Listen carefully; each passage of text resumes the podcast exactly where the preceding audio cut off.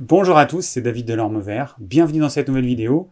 Aujourd'hui, je vais vous partager ma recette de pain au sarrasin, donc sans gluten.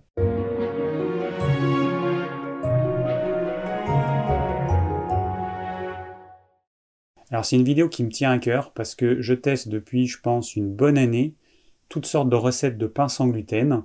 J'ai testé les recettes classiques qui consistent à associer euh, différentes farines avec euh, différentes fécules gélifiants et au final on se retrouve avec un pain qui contient une quinzaine d'ingrédients, un pain qui est plus ou moins indigeste. Moi dans tous les pains que j'ai testés, je n'ai pas trouvé de pain digeste euh, tel que celui que je vais vous présenter aujourd'hui. Ce qu'il faut comprendre, c'est que quand vous mélangez différentes farines ensemble, différentes euh, substances qui servent à gélifier, comme les graines de lin, le psyllium, eh bien vous obtenez une espèce de, mélange des molécules, et cette préparation, une fois cuite, eh ben, les molécules vont être figées, et nos sucs digestifs vont avoir énormément de difficultés à reconnaître de quoi il s'agit. Petit rappel sur le processus de digestion, on mâche un aliment, on l'insalive, ensuite il va dans l'estomac. Dans cette première phase, le corps va calculer, euh, va analyser l'aliment de façon à pouvoir produire les enzymes qui vont permettre de digérer cet aliment. Et notamment, c'est le pancréas, la partie exocrine du pancréas, qui va produire ces enzymes pour digérer bah, ici le pain. Si vous avez une préparation trop complexe, si vous faites un pain sans gluten classique avec beaucoup de farines différentes, avec des amidons, avec des fécules, et que vous faites cuire ça, vous imaginez plein de pelotes de laine, hein, vous étirez les fils dans tous les sens, vous, vous faites des nœuds, et la cuisson va figer tout ça. Et du coup, on se retrouve ensuite avec des fragments de molécules qui sont imbriqués les unes dans les autres, que notre corps ne reconnaît pas parce que c'est quelque chose qui n'existe pas dans la nature. Ça, c'est un petit peu le problème de la cuisson, surtout avec des préparations complexes, c'est que cette cuisson va figer les molécules qui, dans ce cas-là, sont imbriquées. C'est pour ça d'ailleurs que un gâteau sera indigeste, très difficilement digeste, alors que si vous mangez exactement les mêmes ingrédients durant votre repas, par exemple un, gâteau ça contient de la farine, du sucre, des œufs, éventuellement du beurre, et bah, supposons que dans votre repas, vous faites des œufs sur le plat et que vous faites euh, euh, une tartine de pain avec, donc un pain assez digeste, avec du beurre et du sucre, et ben vous allez voir que vous, avez, vous allez digérer sans problème. Et vous mangez votre gâteau qui contient les mêmes ingrédients que ce que vous avez mangé dans le repas, mais sous forme de préparation qui ensuite a été cuite, et là, vous ne comprenez pas pourquoi vous avez beaucoup plus de difficultés à digérer ce gâteau qui contient exactement les mêmes ingrédients que, euh, bah, que si vous les mangez séparément. Donc il y a une vraie différence d'une préparation euh, complexe qui ensuite est cuite. Dans ma recette que je vais vous proposer aujourd'hui, nous n'avons que du sarrasin. Alors de l'eau évidemment, hein, il y a toujours de l'eau, un peu de sel, mais ça en termes de digestion c'est complètement neutre ce sont soit des graines de sarrasin, soit de la farine de sarrasin. Alors cette recette m'a été euh, proposée par une abonnée qui me suit et que je remercie infiniment. Et, euh, donc euh, elle vient de la chaîne La cuisine de Violaine. Donc je mettrai le lien parce que comme ça vous pourrez aller voir. Sauf que j'ai partagé cette chaîne à différentes personnes qui ont essayé de reproduire le pain fait dans sa vidéo et elles n'y sont pas arrivées. Alors forcément, je me suis dit, bon, c'est peut-être pas assez précis. Donc du coup, j'ai un petit peu creusé, euh, un petit peu creusé le problème. Et par rapport à la vidéo d'origine, j'ai fait en sorte que ce soit plus rapide à, réaliser. Et puis j'ai testé aussi avec de la farine de sarrasin, parce que je voulais voir si ça fonctionnait. Et je voulais pouvoir déterminer les proportions pour vous proposer euh, une alternative. Hein, si vous n'avez pas de graines de sarrasin, on peut le faire aussi avec de la farine. Alors à ce propos, euh, j'ai appris par un agriculteur du coin qu'en France, on produisait peu de graines de sarrasin, j'ai compris pourquoi, enfin il m'a expliqué pourquoi. En fait, euh, le sarrasin, comme la plupart des graines, possède une enveloppe. Alors la graine de sarrasin, c'est comme une espèce de petite pyramide, et le processus pour dépelliculer cette graine, euh, et donc garder que ce qu'il y a à l'intérieur, hein, c'est ce qu'on consomme, eh ben, il est assez complexe, et au cours du processus, si on n'a pas des machines particulières, eh ben, on a beaucoup de graines qui sont brisées, et du coup il y a plein de déchets. Donc moi j'ai une productrice juste à côté de chez moi qui fait du sarrasin, elle ne fait que de la farine. Et je lui ai demandé si elle faisait des graines, elle m'a dit non et j'ai pas pensé lui demander pourquoi à l'époque. Et maintenant je comprends pourquoi. Et en France, il y a beaucoup de farine de sarrasin, mais il y a quasiment pas de graines de sarrasin qui sont vendues. Le sarrasin qu'on trouve, il vient ou des pays de l'Est ou d'Asie, euh, même en bio. Alors moi j'achète du sarrasin bio, soit dans ma biocop, soit enfin dans un magasin bio. Et, et ben le sarrasin, voilà, le sarrasin que j'ai acheté, il vient de Chine. Alors bon, ça reste un produit bio, mais c'est vrai que c'est quand même dommage de ne pas pouvoir euh, euh, se fournir en produits français. Donc autant que faire se peut, ben moi je, préfère acheter local et éviter euh, les choses qui viennent de trop loin. Alors après, vous pourriez vous demander pourquoi faire un pain au sarrasin et pas à, autre chose. Alors le sarrasin, donc c'est pas une céréale, ça fait pas partie de la même famille que le blé, que toutes les céréales. Hmm, c'est une pseudo-céréale, on va dire, qui ne contient pas de gluten, qui est cultivée en France depuis, depuis longtemps, qui a la particularité de euh, former un gel. Quand vous faites tremper la graine, quand vous la rincez, vous vous rendez compte que c'est un petit peu gélatineux. Et je suppose que c'est ça qui fait qu'on arrive à faire du pain sans, euh, aucun additif. Parce qu'on a, sans gluten, on a du riz, on a du millet, on a du quinoa, sauf que ces céréales, enfin, certaines, elles peuvent poser des problèmes. Le quinoa, il contient des saponines. Le millet, je sais plus s'il y a un problème ou pas, mais euh, j'ai pas testé, mais faire du pain de cette façon-là, je sais pas si ça fonctionne. Je testerai parce que j'ai pas testé toutes les céréales sans gluten avec cette méthode pour voir si ça fonctionne, parce que déjà il m'a fallu des mois de tests pour vous faire une recette qui tienne la route. Et, petit à petit, je vais tester. Et auquel cas, je ferai peut-être une autre vidéo avec d'autres farines. Voilà, je vais faire, je vais, je vais faire mes petits tests et on verra si c'est concluant. Je vous proposerai d'autres recettes. En tout cas, celle avec le sarrasin, elle est vraiment top. Le seul inconvénient, il y a quelqu'un qui m'a dit euh, oui, mais moi, si j'aime pas trop le sarrasin, euh, c'est un peu dommage. Bah oui, le problème c'est que c'est du sarrasin, c'est que ça a un goût. Moi que j'adore, il y a beaucoup de personnes qui adorent. En France, on a quand même l'habitude de manger des galettes au sarrasin. La majorité des gens aiment, il y, y en a certains qui aiment pas ou qui aiment moins. Forcément, c'est soit vous forcez petit à petit, vous vous habituerez, eh ben soit j'ai pas d'autre solution. Qu'est-ce que vous voulez Ça peut pas, ça peut pas plaire à tout le monde. Ce que j'aime dans ce pain, c'est que c'est un vrai pain, c'est quelque chose qui se tient, c'est quelque chose, c'est un pain avec euh, des petites alvéoles euh, donc une texture de pain. Voilà, il n'y a pas d'autre mot. Puis il est bon. J'ai testé la recette, j'ai fait goûter à des amis et ils aiment beaucoup. Alors on pourrait se dire que c'est des bons amis qui disent pas ce qu'ils pensent, peut-être, je sais pas. Mais en tout cas, euh, tout le monde aime. Alors il y a des personnes qui peut-être voudraient couper ce pain avec une autre farine et faire, je sais pas moi, 50% riz, 50% sarrasin. Il faut tester, je sais pas si ça va, euh, si ça va monter aussi bien. Peut-être que oui, peut-être que non. Moi, je préfère rester sur un pain 100% pur sarrasin. Pourquoi? Bah, Tout simplement parce que j'ai pas ce, ce, que je vous expliquais tout à l'heure, ce, ce phénomène d'imbrication de molécules différentes qui après sont figées par la cuisson et euh, qui rendent un petit peu nos capteurs à nutriments complètement euh, désorientés. Voilà, parce que ce sont des molécules qui n'existent pas dans la nature. Donc je préfère rester sur un produit 100% gluten, mais 100%, euh, gluten, 100% sarrasin. Mais bon, il y a des variantes qui pourraient être faites. Vous pouvez tester, tester des choses et puis renvoyez-moi vos avis, des photos éventuellement, ça peut être sympa. Vous avez fait un pain 50% riz, 50% sarrasin, il monte bien, il est bon et tout.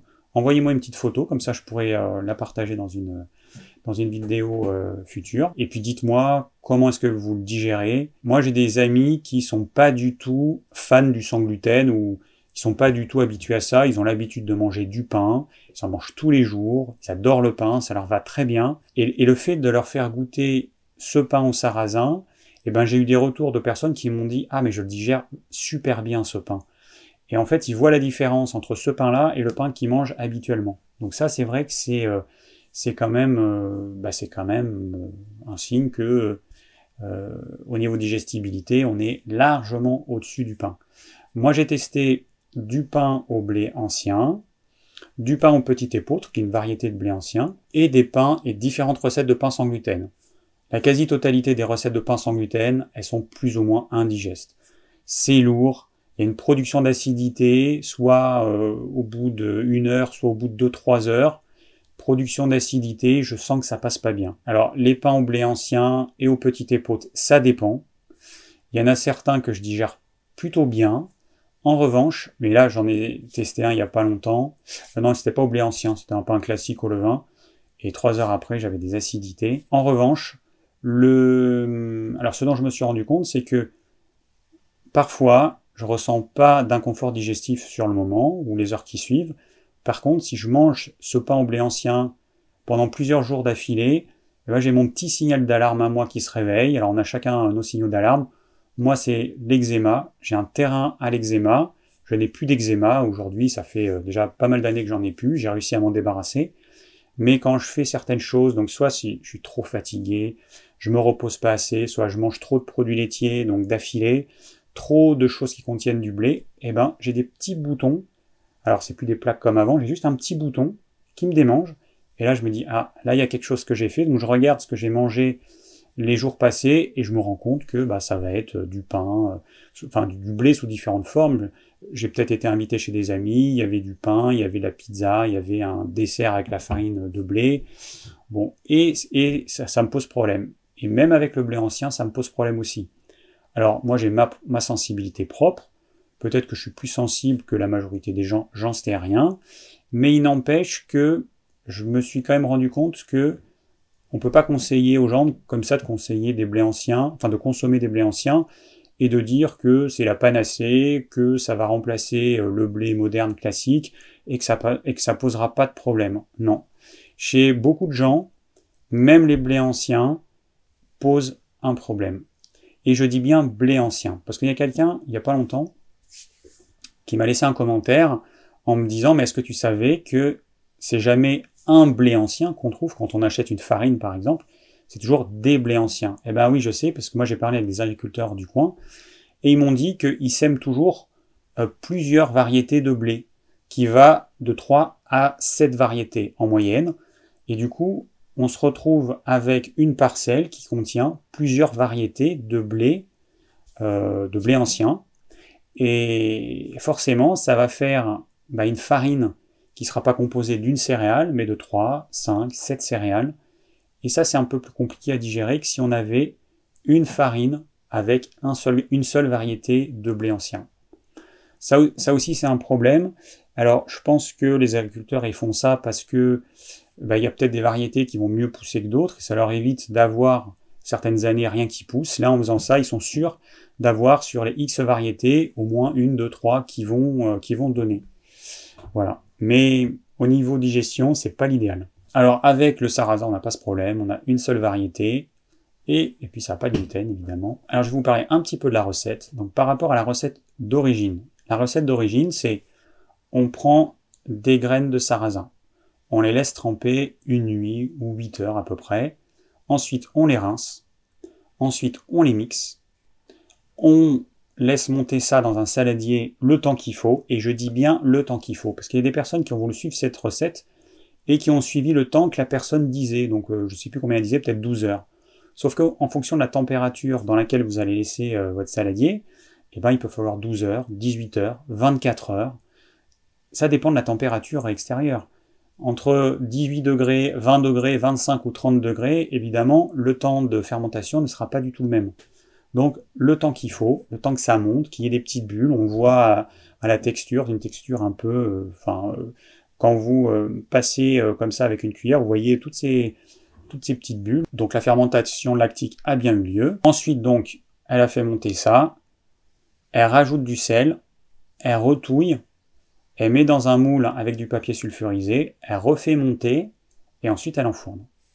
Alors ça fait plusieurs, plusieurs manipulations. Moi, en fait, j'ai transformé ça en je fais tremper mes graines, je les rince, je les mixe avec du sel et un petit peu d'eau, et je mets directement dans mon moule euh, avec du papier sulfurisé. Je fais monter tout ça, et ensuite j'enfourne. Du coup, j'enlève l'étape où je fais monter dans le saladier, là je fais monter directement dans mon moule. Forcément, ça va un petit peu plus vite. C'est une préparation qui demande une dizaine de minutes, donc ça va quand même assez vite.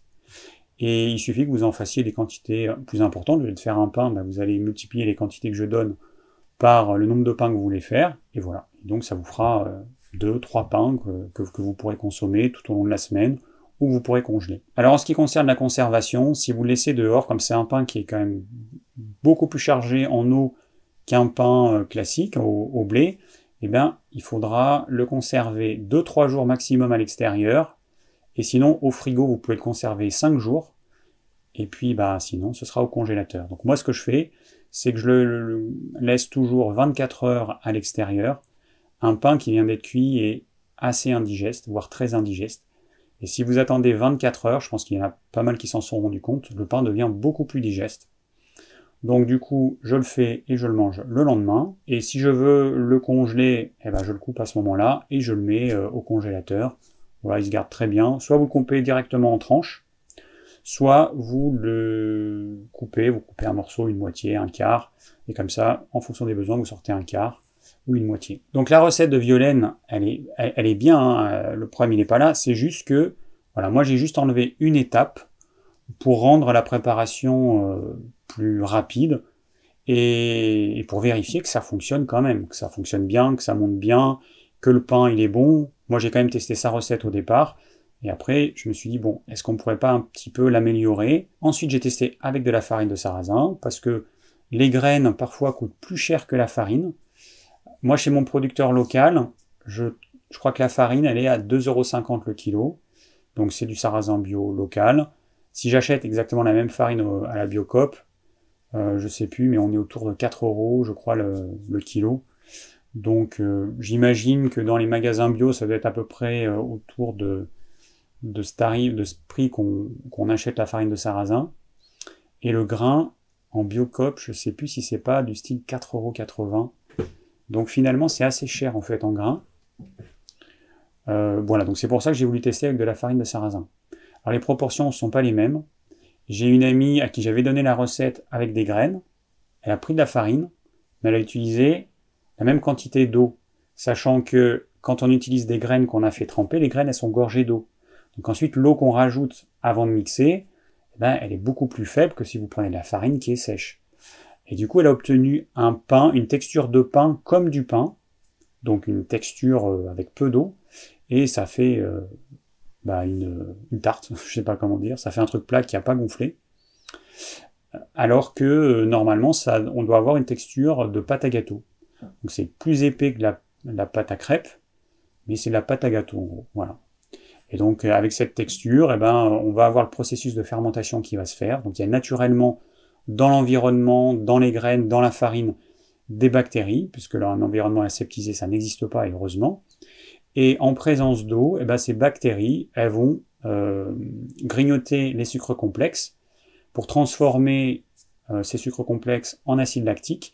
Et il va y avoir une production de gaz, et nous, c'est ce gaz qui nous intéresse, parce qu'il va créer ces petites alvéoles dans, euh, dans le pain. Alors après, le processus de fermentation, il est aussi intéressant parce qu'il permet de diminuer la quantité de certains antinutriments et la chaleur va aussi euh, neutraliser certains antinutriments, sachant que dans le sarrasin, il y en a très peu.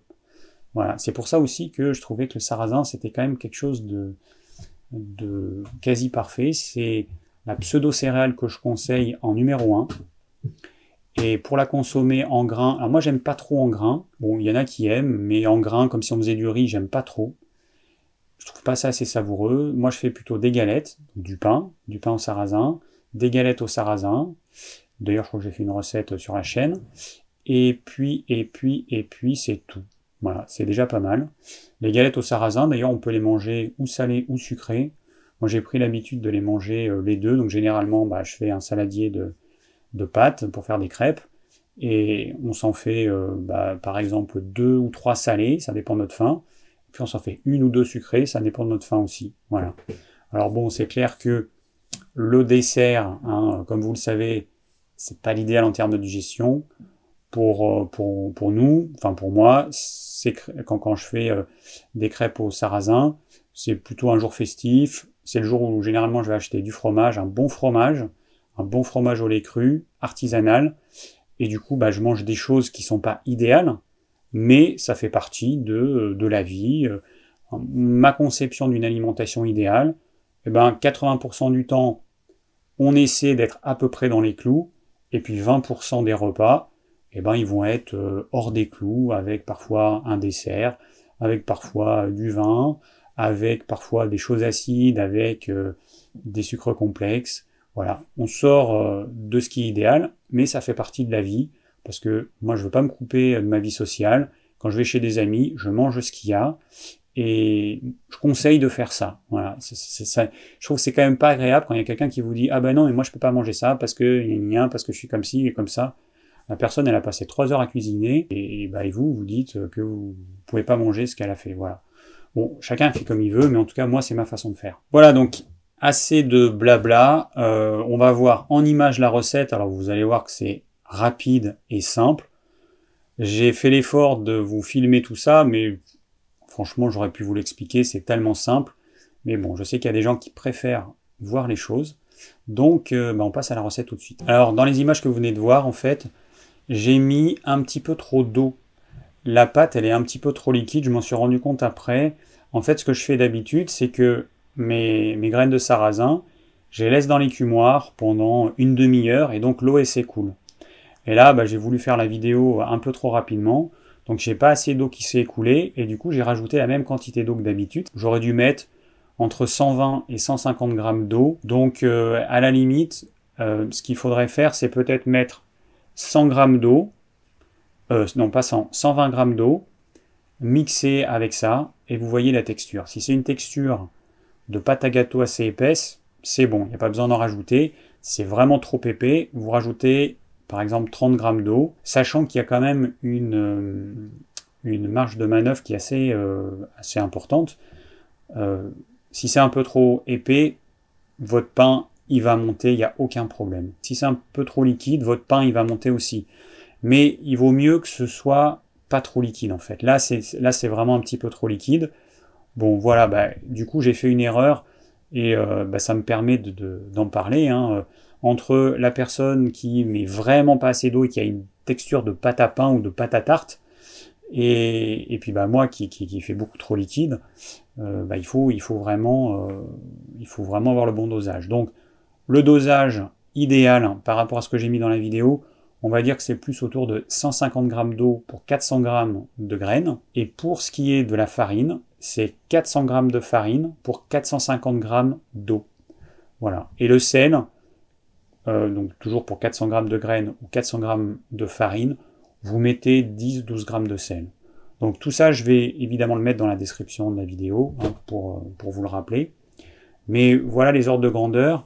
Sachez que c'est pas au gramme près, si vous mettez 13 grammes au lieu de 12, c'est pas grave. Après tester, parce que peut-être qu'au goût, il y a des personnes qui voudront que ce soit un peu plus salé, d'autres un petit peu moins salé. Après, soyez imaginatif, vous pouvez aromatiser votre pain.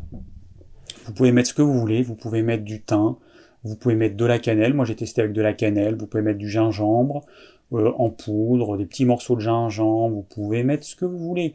Vous pouvez un petit peu le colorer avec du curcuma. Euh, qu'est-ce qu'on peut y mettre encore? Forcément, vous pouvez mettre des graines de sésame sur le dessus, des graines de tournesol, ce que vous voulez. Euh, utilisez votre imagination, vous pouvez utiliser cette recette de base et la transformer en quelque chose d'un petit peu plus sexy, on va dire. C'est en fonction de votre imagination. Moi, je vais tester des petites recettes comme ça pour voir ce qui se marie bien. Tester des choses différentes et puis bah, euh, bah dites-moi ce que, ce que vous avez testé et puis euh, ce que vous trouvez euh, bon. voilà, parce que bon, il y a peut-être des mariages qui, qui seront moins, moins savoureux. Et, puis il y a d'autres associations qui, je pense, seront, euh, seront top quoi, avec le sarrasin. Alors il y a quelques semaines, j'ai publié une photo d'un de mes essais de pain au sarrasin sur Instagram et sur Facebook, avec le titre Le meilleur pain sans gluten au monde, un truc comme ça. Un peu mégalo. Mais ça, c'est en tenant compte de tous les aspects qui pour moi sont hyper importants d'un pain sans gluten. Il faut qu'il soit parfaitement digeste. Par exemple, j'ai vu une vidéo de Marion Kaplan qui euh, disait, enfin le titre je me rappelle plus exactement ce que c'était, mais c'était du style euh, recette de pain sans gluten pour vos intestins.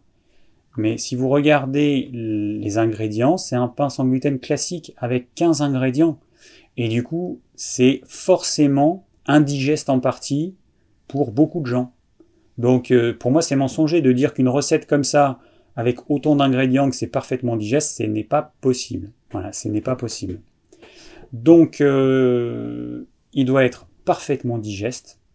Ensuite, bah, idéalement pour moi, ça doit être fait avec une céréale qu'on trouve en France. Le sarrasin, on en trouve en France, il est cultivé en France. Et puis, ça doit être une recette assez simple à faire. Il faut pas. Euh, il y a des fois des recettes de pain qui sont longues, faut faire monter et tout. Euh, enfin, faut faire fermenter, ensuite faut retravailler. Là, on a quelque chose de vraiment, vraiment simple. Le sarrasin, comme j'ai dit, il y a quasiment pas d'antinutriments, il y en a, il y en a très peu. Donc, au niveau santé, on est dans les clous. Après, on m'a demandé euh, est-ce que on peut utiliser une machine à pain pour faire cette recette? J'ai jamais testé de machine à pain, mais je dirais non. Ou alors il faudrait que ce soit toujours dans les mêmes conditions de température, parce que vous allez enfourner votre pain, enfin vous allez faire cuire votre pain au moment opportun, c'est-à-dire au moment où la fermentation s'est faite, une fois que la fermentation s'est faite. Donc visuellement, vous regardez, si ça a monté aux trois quarts à peu près, hein, si ça faisait à peu près 3 cm, eh ben, il faut que ça ait monté de 2, au moins 2 cm de plus. Donc, suivant la chaleur et tout, ça peut monter plus ou moins. Moi, je me suis fait avoir. Une fois, j'avais pas laissé assez d'espace euh, en haut de mon moule. Je pensais que c'était suffisant. Je me dis, ouais, ça va monter un petit peu. Puis, ça a débordé, en fait.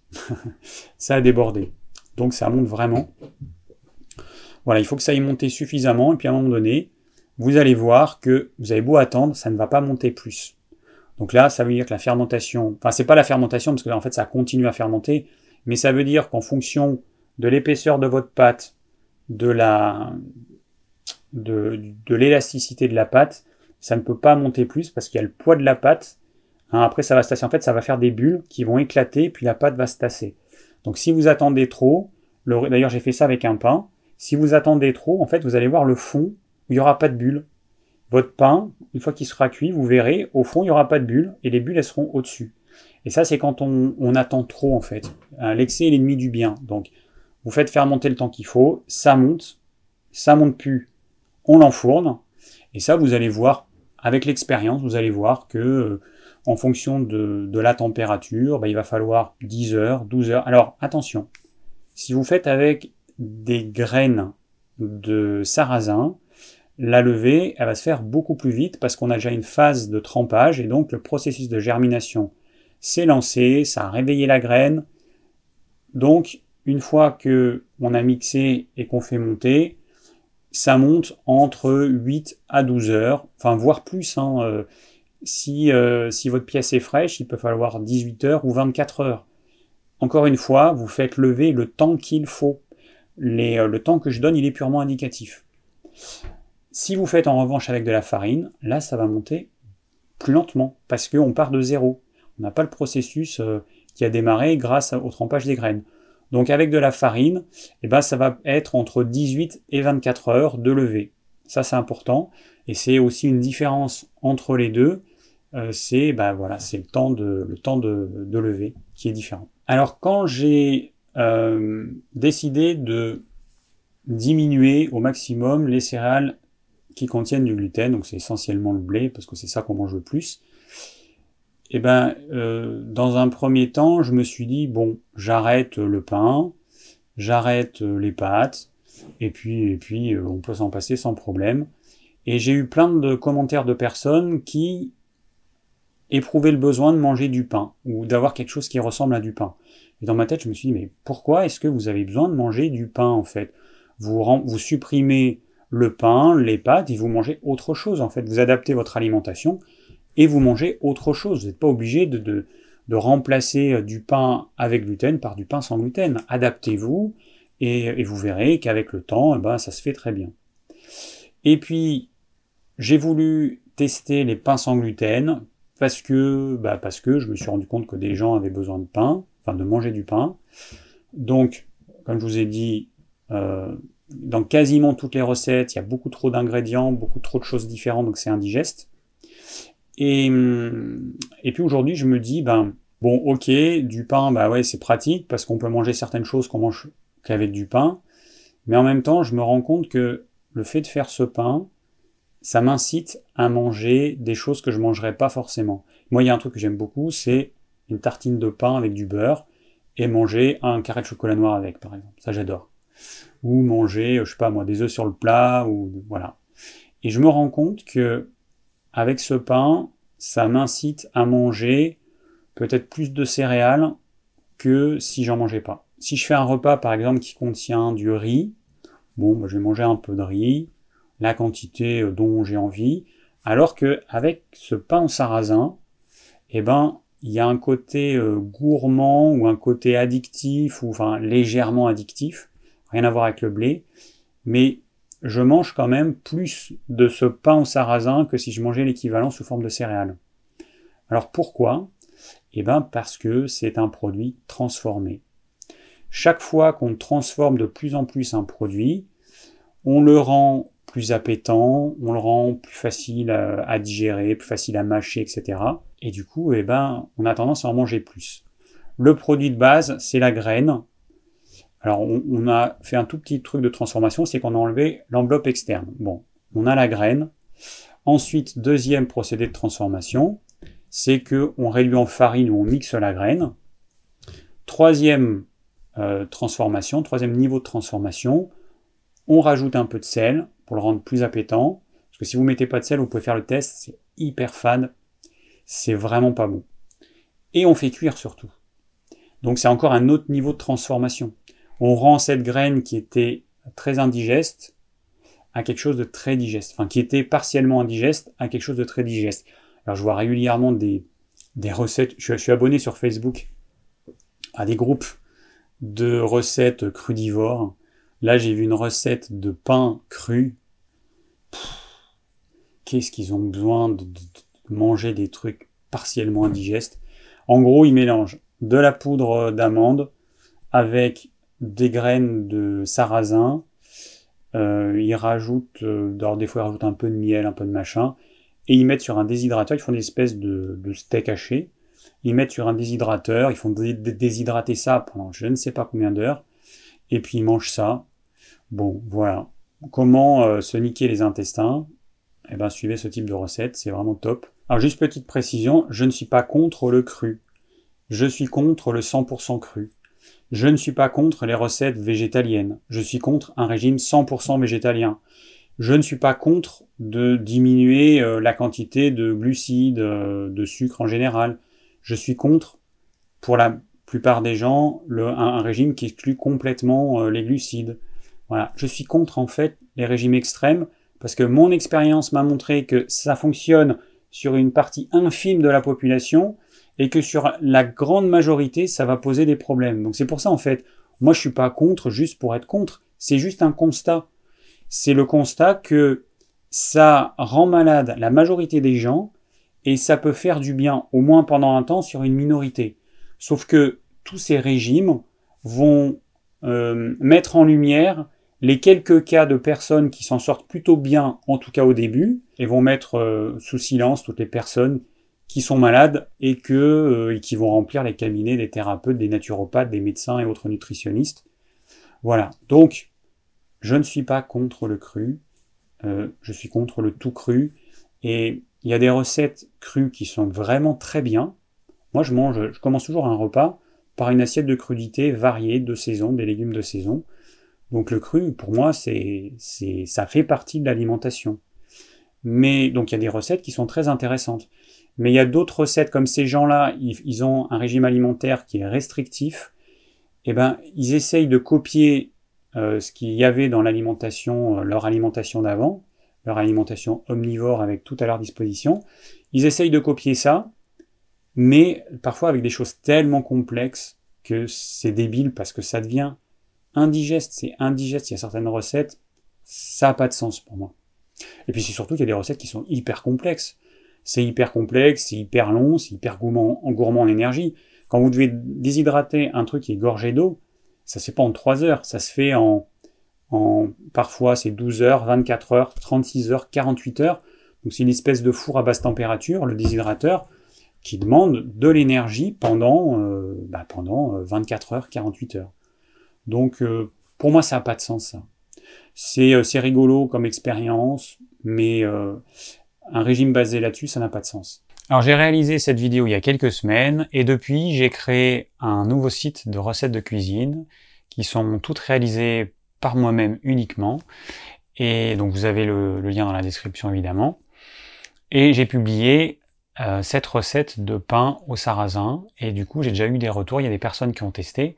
J'ai eu des retours et il y en a certains ou certaines qui n'ont pas réussi à réaliser ce pain. Alors ben, on va voir ça ensemble, quelles sont les erreurs qui ont été commises? La première erreur, c'est la température de fermentation qui n'est pas assez élevée. Si vous placez votre pain à une température de 20 degrés, il va pas se passer grand chose. À 25 degrés, ça va être lent et du coup, la température minimale que je vous conseille euh, d'utiliser, bah, c'est 30 degrés. Voilà. Moi, mon pain, euh, je le mets près d'une cuisinière à bois dont la température varie entre 25 et 35 degrés, suivant euh, l'heure du jour ou la nuit, puisque mon pain, je le laisse souvent à fermenter toute une nuit et du coup bah la nuit on dort et le poêle on peut pas rajouter enfin la cuisinière on peut pas rajouter des bûches donc la température elle va diminuer. Mais ça empêche pas du tout le pain de lever et suivant les jours eh ben il faudra euh, autour de j'ai mesuré en 30 33 degrés il faudra entre 12 et 18 heures et il y a des jours où pourtant la température est la même, mais, il faudra un temps de fermentation qui sera plus long. Pourquoi? Je ne sais pas. Je ne sais pas si, si c'est lié à la pression atmosphérique, si c'est lié à je ne sais pas quel facteur. En tout cas, à température strictement identique, il y a certains jours, il faudra un temps de fermentation plus long pour que votre pain y monte suffisamment. Alors si c'est pas lié à la température, hein, si vous avez vraiment fait fermenter votre pâte entre 30 et 35 degrés, et eh ben peut-être que c'est lié à l'eau, peut-être que vous avez utilisé une eau chlorée et que bah, euh, le chlore, il y a beaucoup trop de chlore dans votre eau, puisque ça dépend des régions, hein. toutes les régions n'ont pas le même niveau de chlore. Peut-être que ce chlore empêche le développement des bactéries euh, qui sont nécessaires pour qu'il y ait cette production de gaz et qu'il y ait ces petites bulles dans le pain. Et en dehors de l'eau et de la température, eh ben ça pourrait être lié aux graines ou à la farine. Alors si vous achetez bio, il n'y a pas de problème. Si c'est pas bio, peut-être que ça a été irradié et du coup ça a tué toutes les bactéries qui pouvaient y avoir, et à ce moment-là, la fermentation n'est pas possible. Mais moi, ça fait déjà plusieurs mois que quasiment toutes les semaines, je réalise au moins un pain avec cette recette, et je l'ai jamais raté. Je l'ai jamais raté, en fait. Si la température est suffisante, il n'y a aucune raison que votre pain ne monte pas. J'ai quelqu'un qui m'a dit que son pain avait monté en 36 heures, donc c'est pour vous donner un ordre de grandeur. Ça varie, ça peut varier beaucoup, et c'est lié essentiellement la température. Moi j'ai déjà fait euh, fermenter un pain pendant 36-48 heures et après il y a une acidité qui se développe qui au goût n'est pas forcément top. Donc euh, personnellement, euh, je trouve que mon pain est meilleur s'il n'a pas fermenté trop longtemps. S'il a fermenté moins de 24 heures, je trouve qu'il est meilleur. Donc je préfère avoir une température suffisamment élevée, idéalement 35 degrés, et le faire fermenter entre 12 et 18 heures. Là, ça donne un goût qui est, qui est vraiment top. Et du coup, bah, je trouve que c'est plus facile parce que vous avez un temps de fermentation qui est plus court. Donc on fait un petit résumé. Soit vous utilisez des graines de sarrasin euh, couleur comme dans la vidéo, c'est-à-dire euh, beige, vert clair, soit vous utilisez des graines de sarrasin, soit vous utilisez de la farine de sarrasin. Si vous utilisez des graines, comme on a fait un trempage, le temps de fermentation, une fois que c'est dans le moule, eh ben, il sera plus court. Si vous utilisez de la farine, comme on démarre à zéro, forcément, le temps de fermentation, il sera plus long, 24, 36 heures, voire 48 heures, si la température n'est pas tout à fait assez élevée. Si jamais vous avez raté votre pain et que la température était bonne, utilisez une eau minérale, une eau filtrée, ce que vous voulez, mais il ne faut pas qu'il y ait de chlore. Vous pouvez utiliser une eau qui a été filtrée par une carafe type Brita. il y a une capsule en charbon actif qui va neutraliser le chlore. À ce moment-là, vous aurez une eau qui ne va pas aseptiser euh, euh, le milieu bactérien et qui va permettre que cette fermentation se fasse. Alors j'ai essayé de faire une recette avec du millet tout seul, ça marche pas. Hein. Il n'y a pas du tout ce côté euh, gluant qu'il y a dans les graines de sarrasin. Donc j'ai essayé en rajoutant des graines de lin broyées. Ça, ça n'a pas été satisfaisant, ça, ça quasiment pas monté. Et euh, du coup, je sais pas. Je sais pas. Alors, je vais continuer à faire des tests. Ce que j'aimerais, c'est avoir une recette équivalente, mais en gardant toujours les mêmes principes. Le moins de farine ou le moins d'ingrédients possible.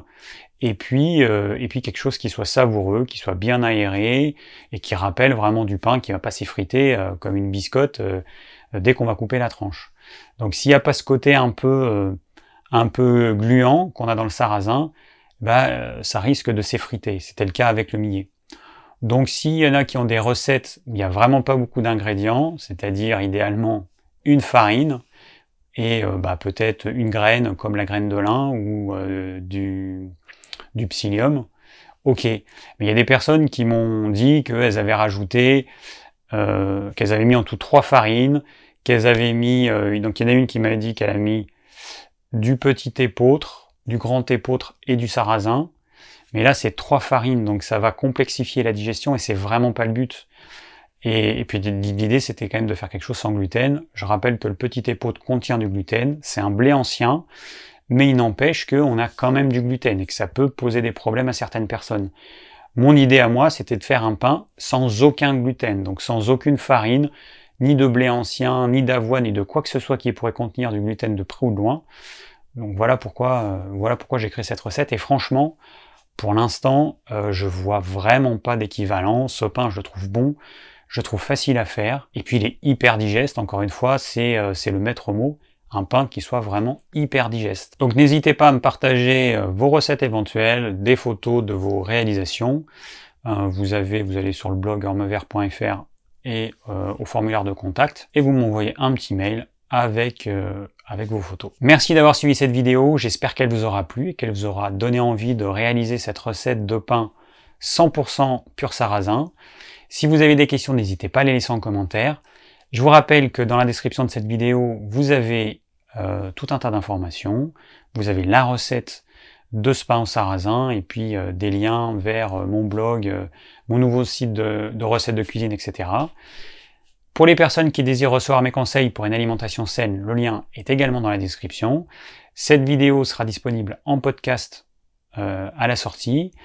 Et je vous dis à très bientôt pour de nouvelles vidéos.